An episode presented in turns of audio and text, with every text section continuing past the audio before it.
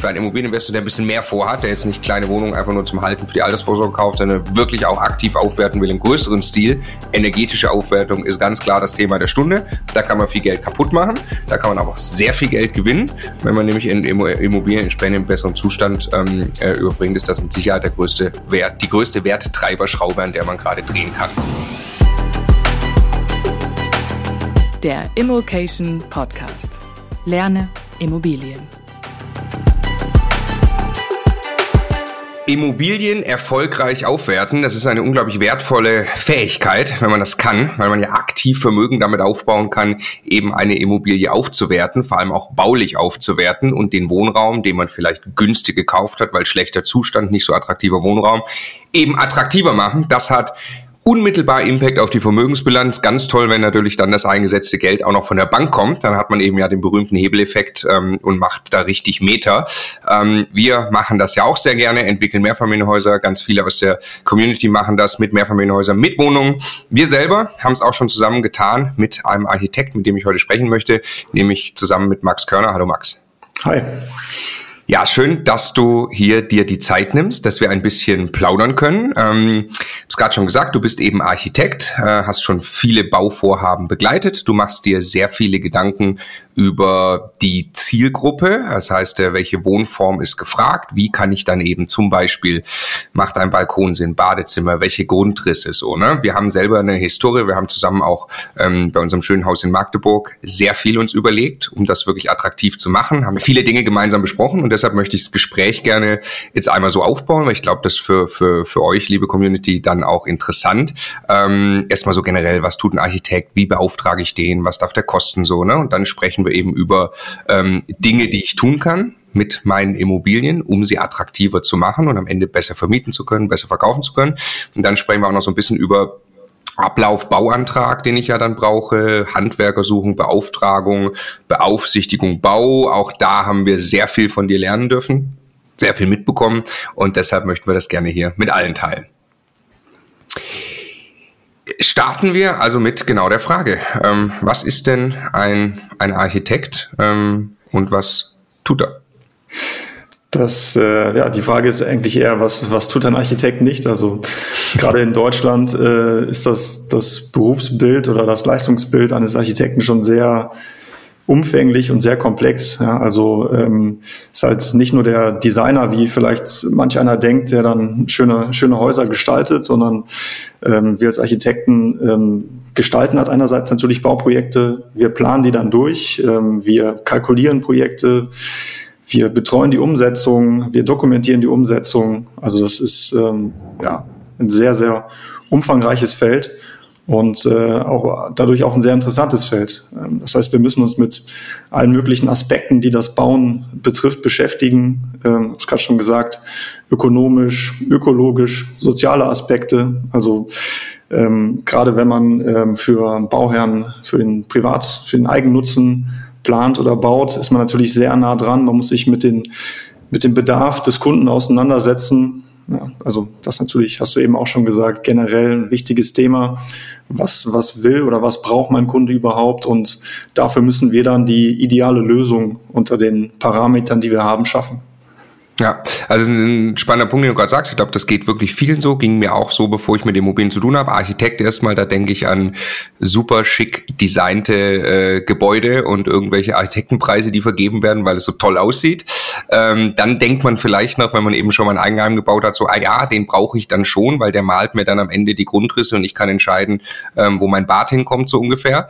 Ähm, und äh, ja, unter anderem natürlich in unserer Zusammenarbeit dann genau das gelernt, was du gerade gesagt hast, dass das ja wirklich wirklich auch so eine Art Projektmanagement-Rolle ein bisschen ist ähm, und du wirklich für uns die Dinge zusammengehalten hast und auch immer der Experte warst, der dann sagen konnte, ne, Handwerker sagt jetzt XY, hat das und das gefunden, äh, hat den Boden aufgemacht, äh, darunter ist feucht, äh, so was was was kann man tun? Ähm, dann müssen keine Ahnung ähm, Brandschächte äh, gelegt werden. Was hast du gemacht? Du hast eine schnelle kompakte Skizze gemacht, ja, ähm, damit der Handwerker dann weiß, was er tun muss. Ne? Und äh, sowas ist tatsächlich wichtig, weil das kann man nicht selber selber machen. Man kann als Investor äh, nicht dann einfach das Brandschott äh, einmal skizzieren, dass der Handwerker bauen soll. Ne? Also da steht man. Sollte man besser auch nicht.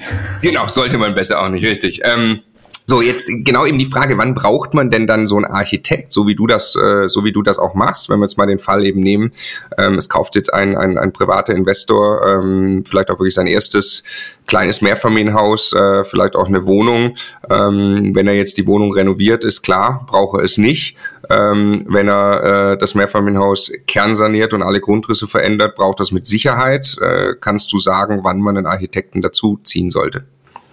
Ja, also ich glaube, wir müssen differenzieren äh, einmal zwischen, wann äh, brauche ich verpflichtend einen Architekten, also sprich, ähm, sobald ich halt einen Bauantrag stelle, brauche ich natürlich einen Architekten an meiner Seite, der Bauvorlage berechtigt ist. Also es gibt auch Bauingenieure, die das sind, aber in erster Linie Architekten.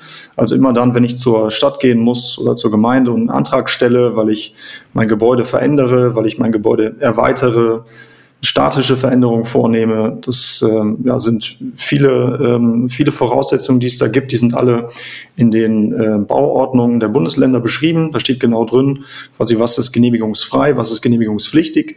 Und bei allen genehmigungspflichtigen Vorhaben brauche ich halt auf jeden Fall einen Architekten oder halt einen Bauvorlageberechtigten ähm, Bauingenieur. Äh, kann ich da ganz kurz zwischenfragen, Max? Die, ja. äh, was könnten dann so typische Beispiele, also woher soll ich das wissen, wenn ich es noch nicht gemacht ja. habe? Ähm, was ja. könnte ich an der Wohnung, an einem Haus anpacken, wo ich dann auch wirklich eine Genehmigung brauche? Ja, also ähm, ne, sobald, sobald man halt wesentliche Eingriffe in der Statik vorsieht, das heißt, wenn ich eine tragende Wand zum Beispiel schon verändere, dann werde ich höchstwahrscheinlich einen Antrag brauchen. Ja? Das ähm, kommt ein bisschen darauf an, welchem Bundesland man sich befindet, aber äh, mit höchster Wahrscheinlichkeit ist es so. Ähm, wenn ich äh, mein Dachgeschoss ausbaue, was vorher ungenutzt war, also da einen neue, neuen Wohnraum schaffe, oder wenn ich eine Gewerbefläche zu wohnen ähm, verändere oder umgekehrt, dann brauche ich einen Bauantrag. Das sind typische Fälle. Aber auch genauso, wenn ich Balkone anbaue ähm, oder teilweise auch, wenn ich eine Gaube äh, anbaue. Ja, das, das sind so typische Fälle. Also haben wir ja auch zusammen durch, Balkone mit Bauantrag, ja. äh, wo dann auch möglicherweise Brandschutzthemen kommen. Kann nur sagen, es war absolut Gold wert, äh, deine Erfahrung zu haben mit einem Fingerspitzengefühl. Ähm, wann tut man was und stellt welchen Antrag? Das ist also wirklich, sollte man nicht auf die leichte Schulter nehmen ne? und selber einfach mal irgendwie da irgendwas versuchen oder gar, sagen wir mal, Balkone dran bauen ohne Antrag. Ne? Ja. ja, genau. Und vielleicht auch noch ganz interessant, also weil du eben sagtest, wie findet man das eigentlich heraus? Ähm, es gibt bei jeder Gemeinde und bei jeder Stadt ähm, beim Bauamt gibt es die Möglichkeit, eine kostenlose Beratung in Anspruch zu nehmen. Und da kann man dann hingehen und ähm, ja, vorstellen, was man vorhat mit seiner Immobilie. Also vorausgesetzt, man ist auch der Eigentümer der Immobilie oder hat ein berechtigtes Interesse. Und ähm, die werden einem dann ganz genau sagen, ob es sich jetzt hier um ein genehmigungsrelevantes Vorhaben handelt oder nicht, wer damit einbezogen werden muss. Also es kann, kann natürlich auch sein, dass wenn wir jetzt, ähm, wenn es Brandschutzthemen gibt, wenn es energetische Themen gibt, dass da noch Fachberater oder ähm, Fachplaner mit einbezogen werden müssen. Also sprich Brandschutzsachverständige, ähm, Sachverständige für, für Schall- und Wärmeschutz ja, und so weiter, Statiker. Ja. Das können die einem alles sagen und ähm, da kriegt man dann eine Liste in der Hand in der Regel, wo das dann nochmal dann aufgeführt ist. Das ist äh, ja super wertvoll und wie gesagt äh, kostenfrei. Ja, ja, sehr, sehr, sehr guter Tipp, glaube ich. Ähm, Nochmal jetzt konkret in eine Wohnung äh, gesprochen. Wenn ich jetzt einfach eine, eine, Wohnung kaufe, die ist in einem sehr schlechten alten Zustand. Meine Idee ist natürlich, sie aufzuwerten, entweder vor der Vermietung, vor dem Verkauf. Wenn ich jetzt das komplette Bad rausreiße, alle Fliegen, äh, Fliesen rausmache, die Badewanne woanders hinsetze, das kann ich einfach tun mit einem Handwerker. Höchstwahrscheinlich schon, ja. Also solange du da jetzt keine tragenden Wände anpackst ähm, oder ja. den Brandschutz in irgendeiner Art und Weise veränderst, kannst du das erstmal so machen, klar. Elektrik? Elektrik auch, ja. Also Kann ich natürlich in der, in der Wohnung alles machen? Ähm, in der Wohnung, wie gesagt, ne, also Brandschutz und tragende mhm. Bauteile ist halt so ein Thema. Wenn ich an die Fassade gehe, die Fassade verändere, ist es auch ein Thema. Ja, also zum Beispiel Fenster kann ein Thema sein, ist in der Re Regel genehmigungsfrei, aber es gibt auch verschiedene Satzungen, ähm, die dann vorgeben, wie Fassaden auszusehen haben. Also das, das muss man auch nochmal individuell dann prüfen. Ähm, aber in der Regel in der Wohnung, ähm, was du da veränderst, sollte genehmigungsfrei sein. Ähm, man sollte das natürlich trotzdem mit Fachleuten machen, denn genehmigungsfrei bedeutet natürlich nicht, dass man jetzt machen kann, was man will, sondern in Deutschland gibt es halt noch verschiedene andere Vorgaben, an die wir uns halten müssen. DIN-Normen, VDE-Richtlinien und so weiter und so fort. Ja. Und da sollten natürlich gerade bei so sensiblen Gewerken wie Sanitär und Elektro äh, auf jeden Fall Fachbetriebe am Start sein, die die Arbeiten dann umsetzen. Was passiert, wenn ich keinen Fachbetrieb nehme, weil äh, der Allround-Handwerker, den ich eh kenne, sagt, komm, die Elektrik macht auch schnell mit?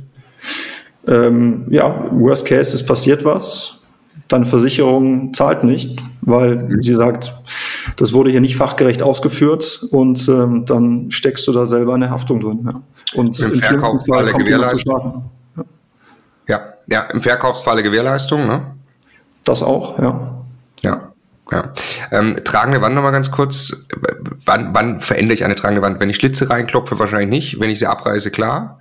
Eine Tür ja. einbauen in die tragende Wand ist. Ja, gut, das ist jetzt ein relativ kleiner Eingriff. Ja. Wenn das vernünftig gemacht ist mit einem Sturz, dann wird man wahrscheinlich die Statik nicht wesentlich verändern. Mhm. Ähm, macht unter, also es ist immer sinnvoll, wenn man Statik an der Hand hat, sie mal kurz zu befragen, was er dazu meint, ja. ob es da, ähm, ob das irgendwelche Auswirkungen haben könnte. Ähm, aber eine Türöffnung herzustellen ist jetzt in der Regel kein wesentlicher Eingriff in die Statik eines Gebäudes. Also kriegt man auch hin, haben wir auch an, an der Standorten, wo wir keine Kontakte haben, mal einen Kontakt zum Statiker aufbauen ähm, und, und mal kurz zur Rate ziehen, äh, wenn das einer ist, der, der, der sowas grundsätzlich mal macht. Äh, super, wenn man dann ein Gerät, der sagt, nee, ich, wenn, dann komme ich gleich raus und mal alles hier und so, äh, dann sucht man sich die nächsten, aber ja, ja. ja. Ähm, was ist, wenn ich den Boden aufmache und entdecke, die, die Balken sind, äh, sind feucht? Also nicht, dass wir das schon zusammen gehabt hätten. Ja, ähm, da zielt deine Frage darauf an, ab, also was, was, was tue ich dann? Oder, ja, was ähm, tue ich, ja, genau. Ja. Ähm, also, ne, wenn du einen Unternehmer an der Hand hast, der dir den Boden noch aufgemacht hat und der da sich gut auskennt mit der Materie, dann wird er dir schon gut weiterhelfen können. Ansonsten, Architekt kann dir da sicherlich auch weiterhelfen, sagen, was zu tun ist. Ähm, wenn du den Boden aufmachst, bist du natürlich auch ganz schnell oder in der Regel im Mehrfamilienhaus bist du auch bei einem Brandschutzthema was du beachten musst, also verschiedene Faktoren. Ähm, da macht schon Sinn, Fachmann mit äh, zur Rate zu ziehen und ja, wenn du sagst, die, die Balken sind eventuell ähm, morsch oder die sind ähm, durchfeuchtet, dann ähm, kann es natürlich auch sein oder es ist mit relativ hoher Wahrscheinlichkeit so, dass die Tragfähigkeit nicht mehr gegeben ist. Das heißt, das sollte sich mal ein Statiker anschauen und gucken, welche Maßnahmen man da ergreifen muss. Und Feuchtigkeit in Holzbauwerken ist natürlich auch ein großes Thema ähm, was zu einerseits Schimmelbildung führen kann, andererseits gibt es da den sogenannten Hausschwamm, äh, was wir alle nicht haben wollen, mhm. ähm, der sich im Worst Case dann auch ins Mauerwerk ausbreiten kann und so weiter. Also das ist schon ein sehr sensibles Thema, was man da, da mit größter Vorsicht angehen sollte und ähm, entsprechend von, von Fachleuten prüfen lassen sollte, bevor ja, man ja. selbst irgendwelche Entscheidungen trifft. Ja, ja, okay. Also das ist nur nochmal ein bisschen auch da, da dann Rollen abzugrenzen. Das ist ja jetzt nicht unbedingt Architektenaufgabe, sondern dann kann ich also in so einem Fall ein Sachverständiger. Also ich glaube, wir müssen auch nochmal differenzieren, ähm, nochmal zum Anfang zurückzukommen. Es gibt, glaube ich, in Deutschland 120.000 Architekten. Ja, mhm. und, ah, interessant. Ähm, ja, das ist also eine ganze Menge und ähm, gibt, glaube ich, 30, 40.000 Makler. ja, auch schon viel, aber ähm, ja. ja, ist auf jeden Fall eine sehr großer, sehr große Anzahl und ähm, das ist ein breites Feld und äh, alle spezialisieren oder die, die meisten spezialisieren sich natürlich auch. Ja. Das heißt, Architekt ist nicht gleich Architekt. Ähm, ich sollte natürlich gucken, äh, dass ich mir einen Architekten suche, der in dem Gebiet, ähm, wo uns mein Bauvorhaben liegt, sich auch auskennt. Ja, das heißt, ein Architekt, der jetzt äh, nur Gewerbehallen baut, wird sich wahrscheinlich nicht besonders gut mit dem bauenden Bestand von Mehrfamilienhäusern auskennen. Ja, oder ein Architekt, der in einem großen Büro arbeitet und ähm, tolle Entwürfe macht für Wettbewerbe weltweit, ja, Hochhäuserplans, der wird sich wahrscheinlich auch in der Materie da nicht so gut auskennen. Und umgekehrt, ja. Also ich habe äh, Freunde, die genau das machen. Ähm, die äh, würden sich sicherlich schwer tun, wenn wir mal einen Tag tauschen, genauso wie ich mich sehr schwer tun würde, mhm. wenn ich an deren Stelle sitzen würde. Also es ist schon sehr wichtig, sich dann da jemanden rauszusuchen, der tatsächlich Expertise auf dem jeweiligen Gebiet hat. Ja. Ja, ja, glaube ich, ganz wichtiger Hinweis, ne? dass man, dass man dann, was, was macht man? Man fragt am besten nach äh, Referenzen, was haben die Leute vorgemacht, oder? Genau, ich sag mal, also aus meiner Sicht natürlich das, das Beste ist immer ähm, Empfehlungsmarketing, ja. Also ähm, ich frage mhm. herum und ähm, ähm wenn jemand gute Erfahrungen gemacht hat, wenn jemand vergleichbare Projekte schon durchgeführt hat, dann wird er mir wahrscheinlich eine gute Empfehlung geben können. Ansonsten, ähm, wenn ich einen Architekten suche, kann ich über die Architektenkammern gehen der Bundesländer, da sind alle gelistet. Ähm, da kann ich dann suchen, da kann man in der Regel auch angeben, welche Spezialgebiete man, ähm, man hat und ansonsten klar, Referenzen anschauen, mit den Leuten sprechen, ja, schauen, ja. Äh, was sie so machen und ob es funktioniert. Worauf würdest du, würdest du noch achten bei der Beauftragung? Mir fällt noch ein, ähm, äh, in der Nähe sein, ist wichtig. Auf jeden Fall, ja. Also gerade in der Umsetzung natürlich ein ganz, ganz wichtiges Thema, weil ähm, wenn der Architekt jetzt einen Bauvorhaben begleitet und jedes Mal zwei, drei Stunden anfahren muss, dann ist das natürlich kontraproduktiv und sehr kostentreibend. Ähm, genauso ist es natürlich auch förderlich, wenn sich jemand lokal auskennt mit den Gegebenheiten. Also ich hatte es vorhin schon gesagt, wir haben in jedem Bundesland in Deutschland eine andere Bauordnung. Das heißt, wir haben etwas abweichende Gesetze, die auch gelten. Ja. Also es ist natürlich vorteilhaft, jemanden zu haben, der, der sich vor Ort auskennt, der weiß, wie die Gegebenheiten sind, der vielleicht auch einen Draht zum Bauamt hat und weiß, wie die ticken. Ähm, ist, das ist äh, immer sehr, sehr wertvoll und sehr hilfreich. Gegenbeispiel ist das, wie wir zusammengearbeitet haben. Ja, also ja. Äh, paar genau, hundert Kilometer. Bitte? Paar hundert Kilometer, ne, bis Magdeburg für dich. Ähm, ja, aber da muss man auch sagen, ich habe ja die, das Bauvorhaben nicht ähm, überwacht. Ne? Also ich habe es ja nicht begleitet in der Ausführung, sondern ähm, habe äh, aus der Ferne Tipps gegeben, ähm, wenn es äh, notwendig war. Ähm, und äh, ja, dass die, die Vorortbetreuung wäre halt dann da nicht möglich gewesen. Erklär mal an diesem Beispiel, was hast du für uns getan? Was war daran typisch und untypisch? Weil für uns war es extrem wertvoll. Ja, also was wir einerseits gemacht haben, ist, wir haben ähm, Balkone ähm, angebaut. Also das heißt, wir haben einen Bauantragsprozess zusammen durchgeführt ähm, für den Anbau dieser Balkone. Ähm, das heißt, ähm, da wurden dann Zeichnungen erstellt, äh, Berechnungen erstellt und so weiter, was alles für den Bauantrag notwendig war. Ähm, das wurde entsprechend bei der Stadt eingereicht und genehmigt und später auch umgesetzt. Ähm, und andererseits ähm, habt ihr mich einbezogen, wann immer es Handlungsbedarf gab, wenn, wann immer eure Unternehmer vor Ort quasi auf dem Schlauch standen, nicht weiter wussten ähm, und sag mal, guter Rat teuer war, konnte ich dann sofern möglich aus der Ferne unterstützen und äh, das ein oder andere Problem lösen ist sicherlich nicht der, nicht der Idealfall. Ja, ist immer schwierig aus der Ferne äh, sowas zu machen.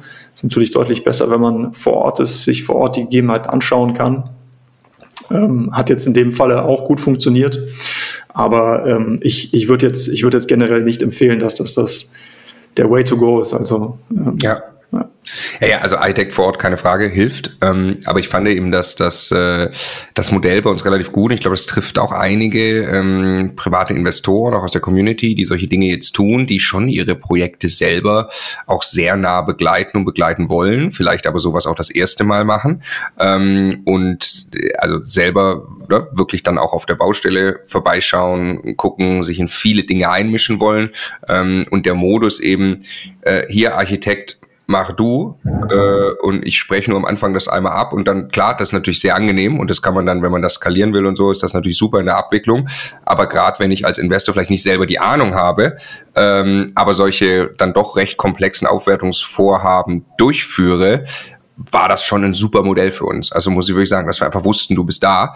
Und also wir haben ja noch äh, viele Dinge gemacht. Ne? Ich weiß noch, wir haben dann die Grundrisse erstellen lassen. Da ist also ein Dienstleister reingefahren, hat Grundrisse erstellt, die sind zu dir gegangen. Und dann haben wir mehrere Stunden gezoomt und haben die Grundrisse uns genau überlegt fürs ganze Haus, was wir wie verändern wollen. Und haben dann auch zusammen uns auf Handwerkersuche gemacht. Also das hat unser äh, Co-Investor, der da operativ verantwortlich ist, erstmal hauptverantwortlich gemacht. Ähm, Handwerker suchen. Dann auch war klar, wir wollen eine Heizung neu einbauen. Sehr komplex, weil äh, bisher Nachtspeicheröfen, jetzt Gaszentral mit Wärmepumpe. Ähm, sind froh, dass die läuft ja, äh, mittlerweile und ihren Job macht. Ähm, es war brutal, die, die, die, die überhaupt Heizungsbaufirmen zu finden. Da hast du auch Tipps nochmal gegeben, dann darauf zu achten. Dann hast du dir die Angebote für uns angeschaut, weil wir es ja im Detail nicht beurteilen konnten. Also merkt man genau, klar, muss der Investor selbst diese Angebote scannen und muss vergleichen, muss da auch die Gespräche führen. Aber wir hatten dich immer in der Hinterhand, du hast durchgeschaut und wenn es nötig war, für die äh, wirklich Vertragsverhandlungen bist du dann auch wirklich mit in die Gespräche gegangen, mit zum Beispiel dem Heizungsbauer. Ja, Genau. Was uns bei der Abrechnung auch wieder geholfen hat weil Überraschung es wurde teurer und äh, dann muss man das ja eben gegen den Vertrag arbeiten und ähm, weiß noch, da haben wir auch lange gebraucht, das jetzt auszusortieren. Äh, da stößt man echt selbst auch an die Grenzen. Ne? Was ist denn üblich? Was war eigentlich mit drin? Was nicht? Und äh, ja, genau. also Genau. Also vielleicht auch nochmal, um das, das geht auch nochmal auf die Frage, was macht eigentlich der Architekt? Ein Architekt ist natürlich in erster Linie auch der Interessensvertreter des Bauherrn. Das heißt, äh, gegenüber den anderen Beteiligten am Bau, gegenüber den Handwerkern und so weiter, vertritt der Architekt in erster Linie die Interessen des Bauherrn und handelt in seinem Auftrag. Das heißt, ähm, wie du jetzt das gerade beschrieben hast, in eurem Fall, ähm, habe ich natürlich geschaut, wie setzen wir unser gesetztes Ziel am effektivsten und am wirtschaftlichsten um und ähm, habe dann entsprechend unterstützt. Ja. Ja, also wie gesagt, super Modus. Kann ich nur, wir haben, wir haben uns darauf geeinigt, dich pro Stunde zu bezahlen am Ende, ne? Ähm, und, und haben einfach wirklich geguckt, wann und wie ist wo Bedarf da. So. Genau. Also ich glaube, man muss, ist natürlich, war jetzt ein sehr spezielles Projekt, ist, wie gesagt, ist nicht, nicht der Regelfall, ja. Ähm, normalerweise oder in, in der Regel ist es so, dass ein Architektenhonorar ähm, nach der Honorarordnung für Honorarordnung für Architekten und Ingenieure ähm, kalkuliert wird. Das ist, äh, gibt es im Internet auch HOAI-Rechner, wo man das mal nachschauen kann, wenn man möchte. Und äh, ein Architektenhonorar richtet sich in der Regel immer der der nach der Höhe der Baukosten. Bei kleineren Vorhaben oder ähm, ja, im Prinzip bei, bei häufig auch bei ähm, Umbauten im Bestand, ja, die, die man so nicht, nicht so gut kalkulieren kann, wird auch schon über Stunden äh, Honorare gearbeitet. Ähm, das ist aber ja, ist nicht der Regelfall. Wie viel Prozent der Baukosten? Also ich glaube, wenn man es wenn man's jetzt verallgemeinert, ja, dann muss man natürlich auch differenzieren zwischen Neubau und Bestand. Aber ich glaube, wenn man sagt, so zwischen 10 und 20 Prozent der Baukosten ähm, be beträgt das Architektenhonorar, dann ist man da gut unterwegs. Ja, okay. Also nicht vergessen bei der Kalkulation, wenn das Bauvorhaben komplexer ist, braucht man das. Genau, und das würde jetzt aber bedeuten, also 10 bis, 10 bis 20 Prozent der Baukosten bedeutet dann, der Architekt betreut das Projekt von, von A bis Z. Ja, also es gibt mhm. da sogenannte Leistungsphasen, ähm, 1 bis 9. Das geht dann ähm, ja, von der Grundlagenermittlung ganz am Anfang ne, über verschiedene Steps, Planung, gegebenenfalls Bauantrag, Ausführungsplanung, Ausschreibung, Vergabe, ähm, die Überwachung des Vorhabens bis zum Teil sogar Betreuung des, des Objektes dann auch noch ähm, im Betrieb. Ähm, das ist dann das gesamte Spektrum, ja, was ein Architekt leisten könnte. Und ähm, das wäre dann mit diesen 10 bis 20 Prozent der Baukosten anzusetzen. Ja, ja. Es kann aber natürlich auch genauso gut sein, dass man einen Architekten nur für Teilleistungen hinzuzieht. Ja, also es ist auch ein gängiges Modell. Viele Büros machen zum Beispiel nur die ersten Leistungsphasen bis zum Bauantrag, beschäftigen, beschäftigen sich gar nicht mit der Ausführung, sondern da gibt es dann andere Büros, die halt sich nur damit beschäftigen, was an vielen Stellen auch Sinn macht, weil ne, wissen alle, wir können ja alle auch nicht, nicht alles können. Das heißt, es macht schon Sinn, sich auch auf einen gewissen Teilbereich zu spezialisieren. Und ähm, dementsprechend ist es auch durchaus gängig, dass man halt einen Architekten dann für bestimmte Leistungsphasen beauftragt und dann ähm, ja, zu einem gewissen Zeitpunkt übergibt. Ja. Also, glaube sehr gut zu verstehen, was da die Rolle ist. Vielen Dank, äh, dass du das so klar gemacht hast. Ähm, dann lass uns jetzt eben reden über Aufwertungsthemen. Wie treibe ich den Wert meiner Immobilie? Nochmal, wir reden natürlich davon, dass der Wohnraum am Ende gefragter ist. Ob das dann für Mieter, für, für Mieter ist oder für den Verkauf, das ähm, klar hat mit Sicherheit auch Implikationen, die Lage hat eine Implikation. Ähm, vielleicht, äh, genau, was, ich stelle die Frage erstmal sehr offen. Grundrisse, ne? Das ist einfach was, was ich im Kopf habe. Du hast dir immer sehr viel Gedanken gemacht. Ich war sehr überrascht, in, in welchem Detail du dir Gedanken machst, was gefragte Grundrisse dann sind. Ähm, welche Grundrisse sind denn gefragt? Für wen? ich glaube, das, äh, um, um es wie, wie der Jurist zu sagen, es kommt drauf an. Ja. da, ähm, ja, da muss, muss natürlich jeder schauen, was ist meine Zielgruppe, was ist mein Standort. Ähm, also das so pauschal zu sagen, ist, glaube ich, sehr schwierig. Ähm, Lass mal Beispiele machen. Äh, München, eher ja. Penthouse, 100 Quadratmeter aufwärts, tendenziell für den Verkauf. Ja. Große Räume oder was ist das Ding, was man gerade macht? Ähm, also ich glaube, da funktioniert, in einer Stadt wie München funktioniert sicherlich beides, ja. Also ich glaube, in, in, München hast du halt eine sehr hohe Kaufkraft, ähm, hast da ja sehr zahlungsfreudige Kunden, die auch bereit sind, für eine außergewöhnliche Immobilie viel Geld zu bezahlen, auch für viel Fläche. Ähm, andererseits ist es natürlich so, dass es also ein sehr heißer Markt ist, dass die, äh, die Mieten sehr hoch sind, die Kaufpreise sehr hoch sind. Das bedeutet, ähm, tendenziell würde ich mal, würde ich sagen, dass natürlich eher die Devise ist, kleinere Flächen, ja, kompaktere ähm, Grundrisse, effiziente Grundrisse, ähm, damit es am Ende auch bezahlbar bleibt. Weil ich muss ja gucken, dass ich am Ende meine Immobilie auch vermietet bzw. verkauft bekomme. Und äh, dementsprechend ähm, muss ich dann gucken, was, was ist am Ende, was ist meine Strategie. Worauf hast du in Magdeburg bei uns geachtet? Also äh, ein Haus in einer äh, Lage, in der es auch durchaus Leerstand gibt. Also Mieter können sich mhm. schon ein bisschen was aussuchen ja. mit sehr niedrigen Quadratmeter Kaufpreisen. Das heißt, Baukosten schlagen überproportional, deutlich überproportional durch im Vergleich zu München mhm. zum Beispiel. Ähm, worauf hast du da geachtet bei der Grundrissgestaltung? Ja, also das Wichtigste ist halt, dass der Bedarf, äh, dass der Bedarf klar formuliert ist. In, in dem Fall war es jetzt so, dass ihr ähm, vorher Studien gemacht habt, habt geschaut, was sind gefragte Wohnungsgrößen, wie viel Zimmer sollte eine Wohnung haben und äh, ihr habt quasi den Bedarf ermittelt und ich habe dann das Ganze angenommen und habe das versucht, bestmöglich auf das Gebäude umzusetzen. Ja, also das ist quasi die, diese Bedarfsermittlung wird manchmal auch Leistungsphase Null genannt. Ja, das ist im Prinzip also etwas, was noch vor dem Beginn eines Projektes passieren muss, muss erstmal klar sein, ähm, was, was ist am Ende das Ziel. Und ähm, das kann auch ein Architekt für einen leisten, aber in der Regel macht der Bauherr das natürlich für sich selber. Und ähm, daraus habe ich dann, oder in eurem Fall, ähm, habe ich dann geschaut, wie können wir die äh, bestehenden Grundrisse ohne wesentliche äh, Veränderung so anpassen, dass wir da jetzt ähm, ja, bestmögliche Wohnungen für den Zielmarkt in Magdeburg rausbekommen.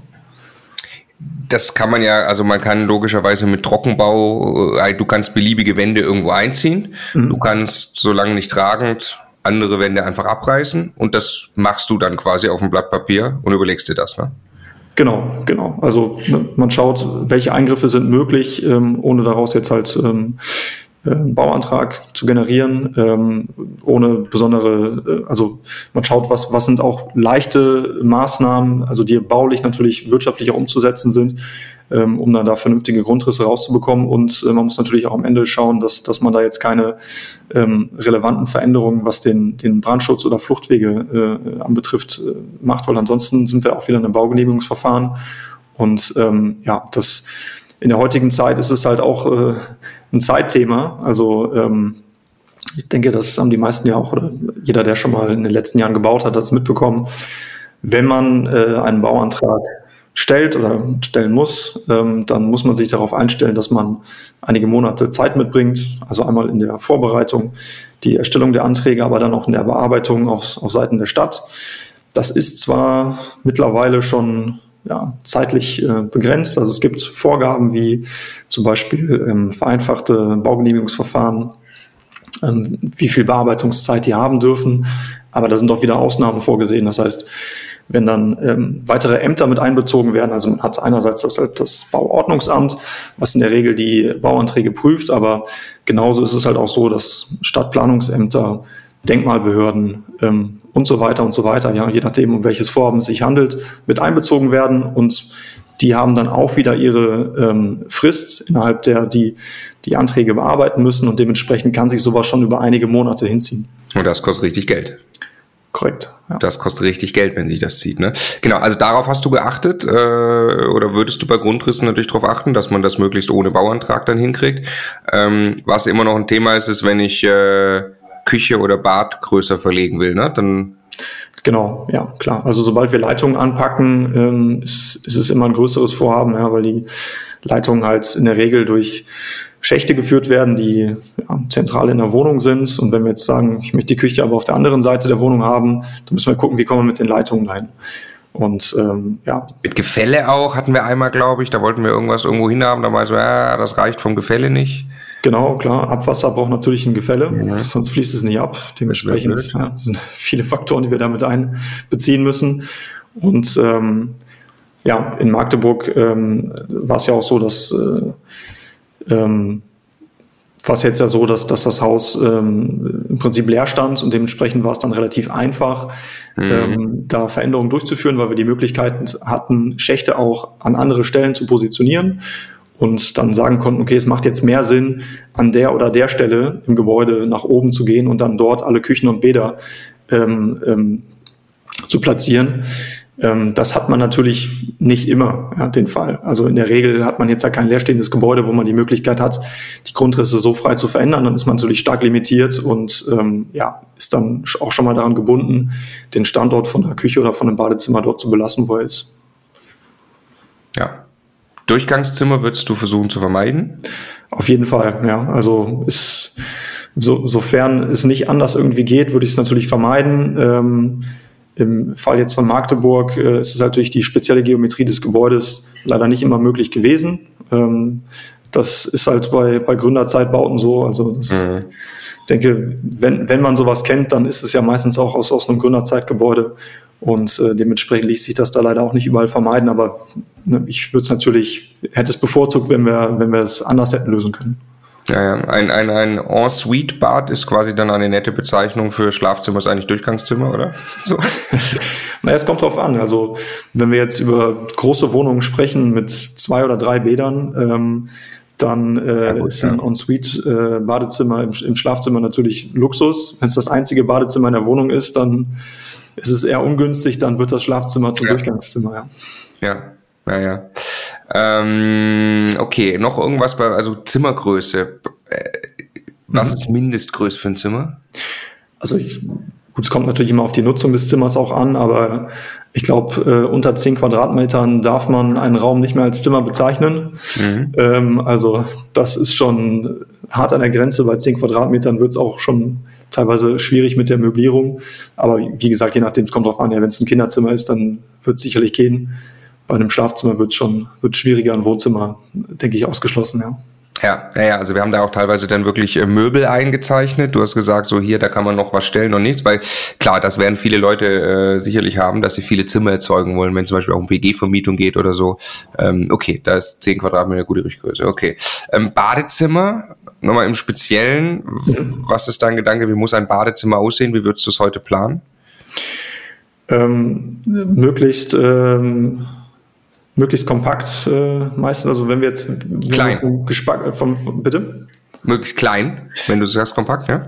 Ja, also wenn wir jetzt vom Geschosswohnungsbau reden oder von einem Mehrfamilienhaus, dann ähm, wollen wir in der Regel natürlich nicht, dass, dass ein Badezimmer jetzt proportion, über, überproportional große Flächen in Anspruch nimmt. Mhm. Also das kennt man ja auch gerade aus Gründerzeithäusern, wo es dann, früher war es der Fall, die, die Wohnungen hatten gar kein Badezimmer, die Toilette war dann vielleicht auf der Zwischenetage und mhm. ähm, gebadet wurde quasi in der Küche.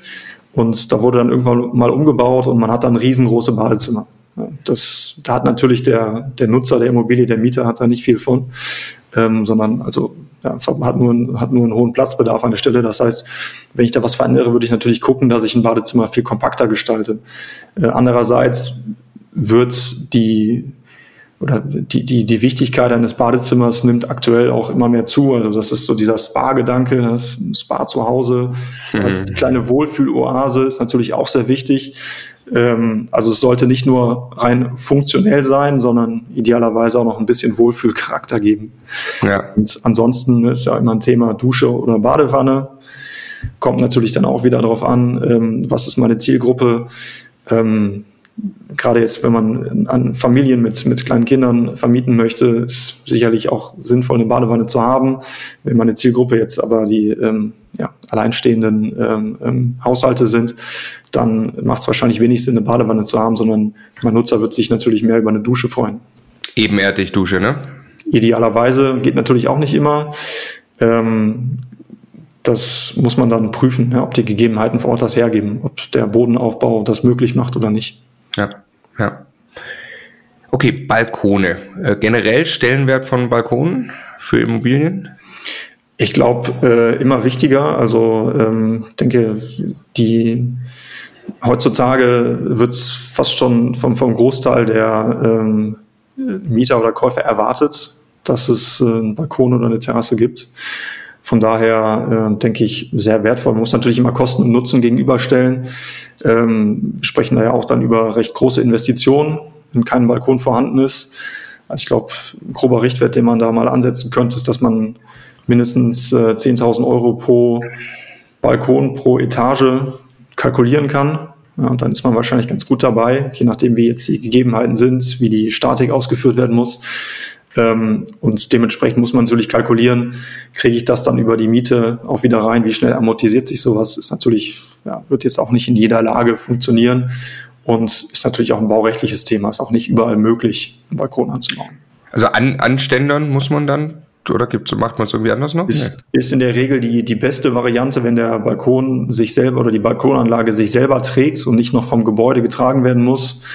Ähm, das, ja, das, ansonsten ähm, ist es in der Regel recht aufwendig, sage ich mal, ja, sowas zu realisieren. Es ist auch wärmetechnisch natürlich ein Problem, wenn wir jetzt ähm, zum Beispiel eine Stahl- oder eine Aluminium-Balkonanlage an ein Haus dranhängen, haben wir da ein enorme, äh, enormes bauphysikalisches oder wärmetechnisches Problem, was wir da erzeugen. Das heißt, es ist in der Regel immer sinnvoller, eine Balkonanlage vor ein Gebäude zu setzen. Ja, also ich war, wir haben ja da eben auch eine Balkongeschichte hinter uns. Äh, also wir, wir sind bei Balkonen, äh, Stefan und ich, überall, wo wir dann mitentscheiden bei den Immobilien, immer sehr dafür, weil wir im Zweifelsfall sagen, das erhöht einfach langfristig wirklich deutlich den Wert der Immobilie. Sei es mal drum, ob wir jetzt exakt dann die 50 Cent mehr pro Quadratmeter genau äh, bei der nächsten Monatsmiete sehen. Aber ähm, äh, also die Reise, die wir ja, ich war überrascht, wie lange die Bauantragsdiskussion ge gedauert hat. Es war ja wirklich Wahnsinn, was wir für Themen auf dem Tisch hatten. Und ich war überrascht, wie schnell die Balkone dran waren, nachdem alles klar war. Ja, oder? Genau, ja. Also äh, das stimmt. Ja, das ist dann, das ist am Ende das, das, das kürzeste wahrscheinlich, ähm, die Montage. In dem Fall war es ja auch so, dass es das jetzt vorgefertigte Elemente waren ähm, die dann angeliefert wurden, aufgestellt wurden. Das also, ein Kran hebt das über vier Geschosse rein in den Innenhof, stellt das hin. Wie lange hat das gedauert? Ich weiß gar nicht mehr. Zwei Tage? Ein Tag? So waren die Balkone dran. Wahrscheinlich maximal zwei Tage, ja echt, echt verrückt, ne? Ja. Und aber genau, die Planung, wir waren sehr kreativ, ne? Wir haben erstmal auf dem Grundriss überall, wo man nur vom Auge her sehen können, können wir Balkone, haben wir überlegt, dann haben wir sogar mit dem Nachbar gesprochen, ob der uns quasi auf dem Nachbargrundstück das eventuell ermöglicht. Ähm, dann eben äh, Innenhof, ja, Ausrichtung der Balkone wäre auch ein Thema, ne? Also wir haben es jetzt, die haben halt nur teilweise Sonne, ging ja nicht anders. Ja. Genau. Ja, wobei ich, ich glaube, also klar, ist natürlich toll, eine Süd- oder eine, eine Westausrichtung zu haben, hätte natürlich jeder am liebsten. Aber ähm, alleine schon die Möglichkeit zu haben, äh, nach draußen treten zu können aus seiner Wohnung, ist, glaube ich, viel wert. Ja. Mindestgröße? Ab wann wird das, reicht da schon so ein Quadratmeter, hauptsächlich kann rausgehen, oder? Wenn es baurechtlich vielleicht nicht anders möglich ist, weiß ich nicht, müsste man dann Kosten-Nutzen gegenüberstellen. Ja? Also ähm, wäre natürlich schon schöner, ein paar Quadratmeter zu haben, dass man sich auch mhm. vernünftig hinsetzen kann und den Balkon nutzen kann und nicht nur äh, alleine drauf stehen kann und rauchen. Ähm, dann, dann jetzt nochmal äh, allgemein, haben wir irgendwas vergessen? Klar, energetisch sanieren ist ein großes Thema. Haben wir irgendwas vergessen an, ich sag mal, typischen Aufwertungsmaßnahmen, die dir, die dir einfallen, die man einfach gerne macht, um den Wert der Immobilie zu erhöhen? Ja, also generell ist es, denke ich, wichtig, einfach zu schauen, wo besteht Handlungsbedarf. Ja, das kann jetzt ähm, die Fassade betreffen, das kann das Dach betreffen, das kann die äh, Wohnung äh, betreffen. Ähm, das sind verschiedene Faktoren. Und ähm, generell ist es natürlich so, dass ähm, jetzt, wenn wir nochmal, wenn wir auch zum Thema energetisch sanieren kommen, wenn ich ähm, sogenannte sowieso Kosten habe, das heißt, wenn ich meine Fassade eh sanieren muss, wenn ich mein Dach, wenn ich mein Dach sanieren muss, ja, dann macht es auch Sinn, dann da eine energetische Maßnahme durchzuführen, ähm, wobei ich da teilweise auch zu verpflichtet bin, die durchzuführen. Da gibt es ähm, verschiedene Regelungen, die, die im, im Gebäudeenergiegesetz schon formuliert sind. Und ähm, ja, das sind natürlich Maßnahmen. Also es macht natürlich auch was aus, wie ein Gebäude von außen aussieht. Ja, wenn das eine, von außen eine totale Bruchbude ist, ähm, dann ist es natürlich auch schwieriger, da etwas zu vermarkten, ähm, zu vermieten, als wenn ich eine Immobilie habe, die einen tollen Eindruck von außen macht.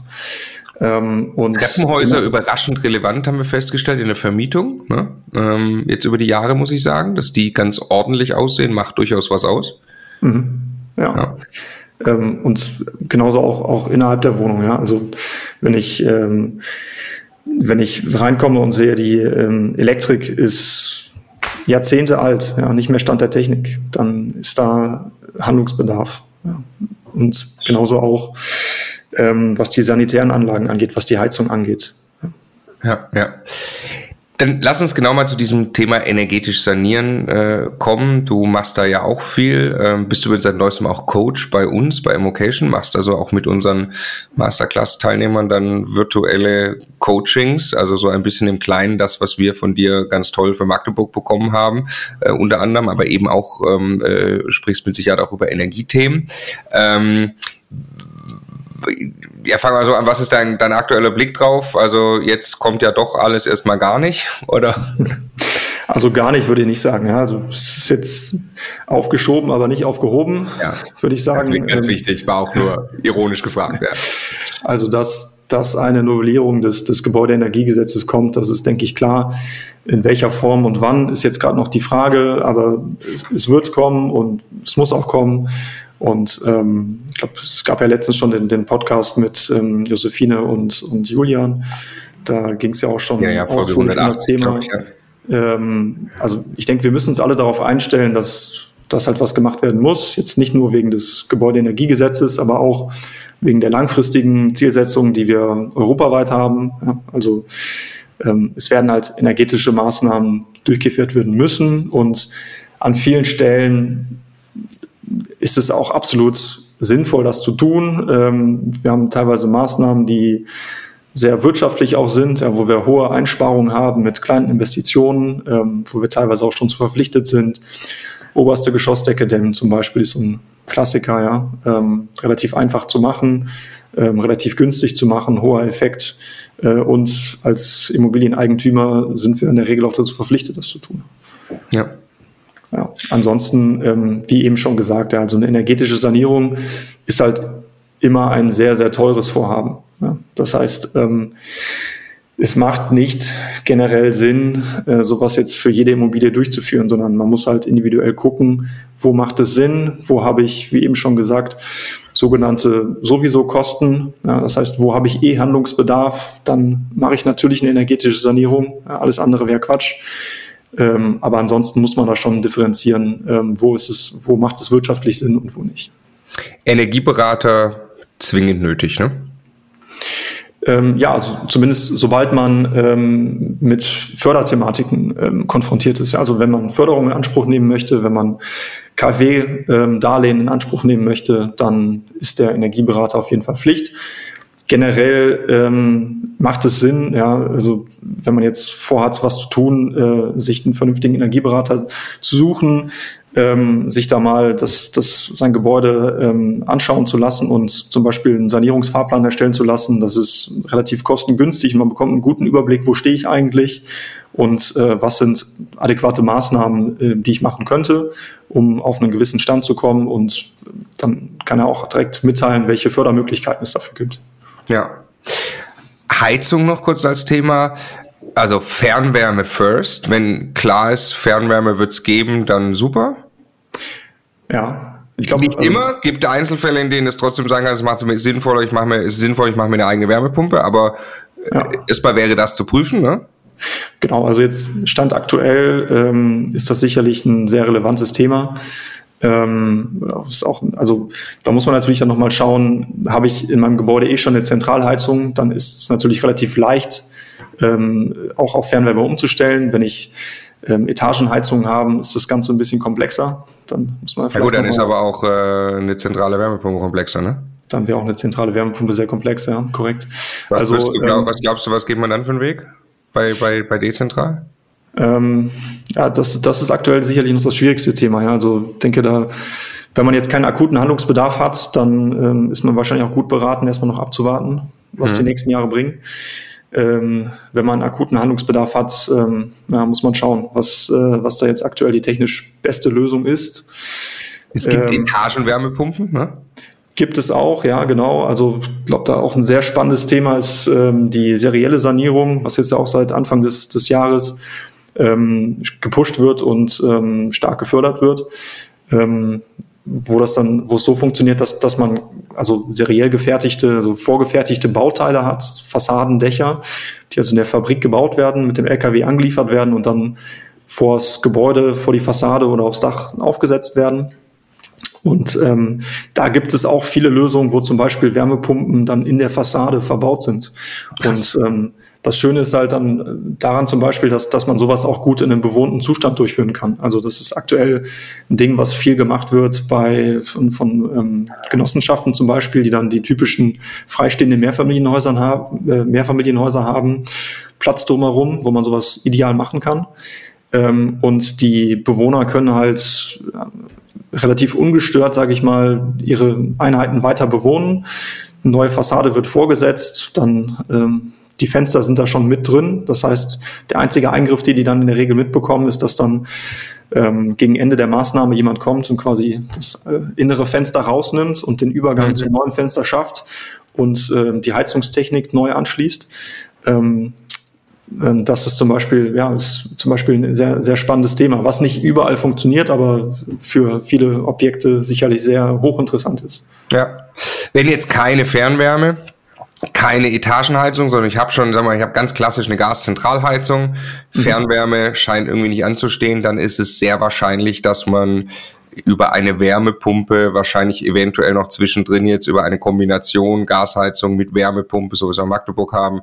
Genau. Das ist dann der, der wahrscheinlichste Weg. Ne? Genau, also Wärmepumpe ist halt immer so ein, ist ein spezielles Thema. Ja? Also ist, eine Wärmepumpe muss halt sehr individuell ausgelegt werden auf, auf mein Gebäude. Also ja. da gibt's halt nicht die Möglichkeit, so wie früher zu sagen, okay, ich nehme jetzt einfach eine, eine größere Gasheizung und das klappt dann schon, sondern die Wärmepumpe muss halt effizient laufen. Ja, und das klappt nicht, wenn die zu klein dimensioniert ist und das klappt auch nicht, wenn die zu groß dimensioniert ist. Dementsprechend macht es halt meistens wenig Sinn zu sagen, okay, ich nehme jetzt meine Gaszentralheizung, schmeiß die raus, tue dafür eine Wärmepumpe rein ähm, und in zwei Jahren komme ich dann auf die Idee und dämme meine Fassade oder dämme mein Dach, weil dann habe ich ein Problem, dann mhm. ist meine Wärmepumpe auf einmal überdimensioniert. Das heißt, äh, an der Stelle wäre es dann sinnvoll, entweder zu schauen, okay, gehe ich zuerst den Weg und mache eine Dämm, äh, nehme eine Dämmmaßnahme vor, äh, um dann potenziell in zwei, drei, fünf Jahren vielleicht auf eine Wärmepumpe umzustellen. Oder ich gehe den Weg wie äh, zum Beispiel in Magdeburg, äh, wo wir gesagt haben, okay, das Gebäude gibt es nicht her, dass wir mit einer Wärmepumpe arbeiten. Dementsprechend nehmen wir eine Gasheizung äh, als Hybridvariante mit einer Wärmepumpe. Die kann das leisten. Die Wärmepumpe macht so viel, wie es geht. Wenn die, wenn die Wärmepumpe es nicht mehr leisten kann, hilft die Gasheizung ähm, oder die äh, hilft, springt dann ein. Und ähm, potenziell in der Zukunft, wenn das Gebäude energetisch saniert werden sollte, kann es auch dann möglich sein, dass man auf die Wärmepumpe umsteigt. Ja, ja, genau. Und das ist ja, also ich meine, das hat ja schon relativ dicke Wände und so, aber ich habe eben auch, wir haben es da ja andersrum gemacht, aber ich habe jetzt auch mitgenommen in den letzten Monaten auch Dämmung First was du gerade auch so ein bisschen sagtest, nicht, ich meine, man kann da überhaupt keine Pauschalaussagen treffen, aber Gefühl ist auch, wie du es gerade sagtest, ne, sehr effizient, oberste Geschossdecke, Kellerdecke, vielleicht mit dann, dann Fenster, ne, die halt auch immer viel durchlassen, ähm, äh, äh, Fassade dämmen und danach äh, dann das Heizungssystem angepasst auf die dann viel besser abgedichtete Gebäudehülle, ähm, ist eigentlich die bessere Reihenfolge. Ne? Genau, ja, wie gesagt, aber die, diese Hybrid-Variante ist eigentlich ein guter Weg, hm. ähm, um, um das zu umgehen. Ja, wenn man sagt, ich möchte jetzt noch nicht so eine wesentliche energetische Maßnahme, eine energetische Sanierung durchführen, dann gehe ich den Weg über eine Hybrid-Anlage aktuell, die halt mir das ermöglicht, äh, halt weiterhin das Gebäude so wie es ist zu beheizen und mit warmem Wasser zu versorgen. Ähm, aber ja, ich gehe schon den Weg in die richtige Richtung. Ja. Was haben wir? 35 Prozent Anteil erneuerbarer Energien, glaube ich, in Magdeburg? Ähm, ja. 20 oder 35. Genau, jetzt soll ja quasi im GG steht da 65. Jetzt ist aber cool. A das GEG verschoben und B steht ja auch schon äh, im aktuellen Entwurf, ähm, wenn Fernwärme geprüft wird, dann gelten die Regeln des GEG gar nicht. Das heißt, ich mhm. gehe mal davon aus, ich kann über Jahre wahrscheinlich noch eine solche Heizung, wie wir es in Magdeburg eingebaut haben, auch tatsächlich einbauen. Und dann sagst du gerade, sehr interessanter Punkt, dann kann man sich quasi die, dann muss man nicht jetzt sofort die große Dämmungsnummer fahren fürs ganze Haus, sondern mhm. kommt so eigentlich äh, mit einer, weil eine Gasheizung natürlich schon sehr effizient ist dann, ne? Auf, also die hat einen sehr genau. hohen Wirkungsgrad, ne? Ja, Wirkungsgrad. Nee, sag mal Wirkungsgrad ist jetzt nicht so hoch. Äh, das ist natürlich eine Wärmepumpe viel, viel effizienter. Ähm, aber eine Gasheizung ist natürlich wirtschaftlicher, aktuell noch. Wirtschaftlich, okay. Also Sie, Sie, äh, gut, ich komme natürlich darauf an, wie teuer Gas dann wird. Ne? Und, genau, das ist halt die Frage. Gaspreise werden natürlich auch steigen und äh, wir haben CO2-Steuern und so weiter und so fort. Ähm, ne, das müssen wir dann sehen, wie sich das in der Zukunft entwickelt. Ich denke, das ist natürlich auch nicht die, die Lösung, jetzt äh, weiterhin auf Gas zu setzen. Ähm, aber ja, wie gesagt, eine Hybridvariante ist für viele Gebäude sicherlich eine Möglichkeit, um einen gewissen Zeitraum zu überbrücken für eine Technologie, die dann zukünftig verwendet wird.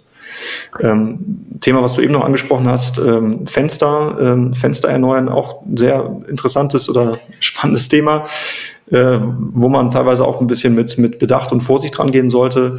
Ist auch so der Klassiker. Ähm, ich habe jetzt einen, ähm, einen Altbau ähm, und komme auf die Idee, ich tausche jetzt einfach mal meine Einscheibenverglasung gegen eine Dreischeiben-Isolierverglasung und ähm, stelle dann ein paar Monate, äh, paar Monate später fest, oh, jetzt auf einmal habe ich schwarze Flecken ähm, mhm. in, in, der Ecke mhm, oben an der Wand. Ja, weil ich auf einmal jetzt mir ein äh, bauphysikalisches Problem erzeugt habe, weil ähm, das, das Fenster, was vorher quasi mein, der schwächste Punkt meiner Fassade war, ist auf einmal mein bester Punkt. Das heißt, der Taupunkt meiner Fassade verschiebt sich jetzt an eine andere Stelle und an die kälteste Stelle und das wird dann irgendwo auf der Fassade in einer Raumecke sein und da habe ich dann Kondenswasserbildung, Schimmelbildung. Also das ähm, ist auch nicht immer das, das Beste, was man machen kann oder machen sollte. Ähm, wenn man, man ist tatsächlich auch verpflichtet, äh, wenn man jetzt auf die Idee kommt, da ähm, ja, sehr gute Fenster einzubauen, äh, dass man ein Lüftungskonzept erstellt, um zu schauen, ob das Gebäude dann weiterhin auch belüftet äh, ist und Feuchtigkeit, so wie es vorher die, der Fall war, durch, durch die Undichtigkeit der alten Fenster ähm, auch mhm. werden kann. Das heißt, ja. gegebenenfalls kann es sein, dass dann da ähm, Lüfter nachgerüstet werden müssen. Ja, äh, fand ich auch spannendes Learning. Ähm, äh, Habe ich jetzt auch schon ein paar Mal gehört. Also einfach hingehen und sagen, ich mache jetzt hier dreifach verglaste Fenster rein. Und sonst der alten Gebäude kann ziemlich schief gehen. Ja. Äh, muss man sich vorher Gedanken machen. Ja. Genau, also das sollte man dann auch, also ich denke, das, was, was halt auch einfach generell sehr wichtig ist, ist, wenn man wenn man solche Maßnahmen macht, also energetische Maßnahmen, auch Heizungsthematiken, ist es halt wichtig, eine Strategie zu haben. Also sich vorher genau zu überlegen, wo stehe ich jetzt und wo will ich hin und was sind dann die, die richtigen Maßnahmen, um dahin zu kommen, in welcher Reihenfolge. Ja. ja. Und das ist dann halt auch so ein Thema. Also Fenster und Fassade gehen oft einher. Wenn ich die Fassade mache, dann macht es jetzt auch macht es keinen Sinn, die alten Fenster zu belassen in der Regel, weil die einerseits dann wahrscheinlich in der falschen Ebene der Fassade sind, andererseits halt äh, oder von, vom, vom Dämmstandard auch nicht mehr mithalten können. Ähm, ja, also das, das ist halt dann oft eine Maßnahme, die einhergeht. Und es macht halt so Sinn, sowas immer gut durchzuplanen und eine Strategie zu entwickeln, um dann da keinen Unfug zu betreiben. Ja, super spannendes Thema. Ich sag's immer an derselben Stelle. Wer das drauf hat, weil er zum Beispiel einen guten Energieberater, Architekt, wie auch immer, weil er das selber macht, ähm, äh, wie auch immer hinkriegt, das zu verstehen für ein Gebäude, der kann in den nächsten Jahren viel Geld verdienen, weil das ist eine Aufwertung, die extrem gefragt ist, die eh kommen wird, ganz egal, was das Gesetz genau im Detail sagt, ähm, und sich damit zu beschäftigen für einen Immobilieninvestor, der ein bisschen mehr vorhat, der jetzt nicht kleine Wohnungen einfach nur zum Halten für die Altersvorsorge kauft, sondern wirklich auch aktiv aufwerten will im größeren Stil. Energetische Aufwertung ist ganz klar das Thema der Stunde. Da kann man viel Geld kaputt machen machen. Da kann man aber auch sehr viel Geld gewinnen. Wenn man nämlich in Immobilien entsprechend im besseren Zustand ähm, äh, überbringt, ist das mit Sicherheit der größte Wert, die größte Werttreiberschraube, an der man gerade drehen kann. Vielen Dank, Max, dass wir über einige Themen sprechen konnten, die den Wert treiben. Ich freue mich schon sehr aufs nächste Gespräch. Danke, Max. Ciao. Sehr gerne. Ciao.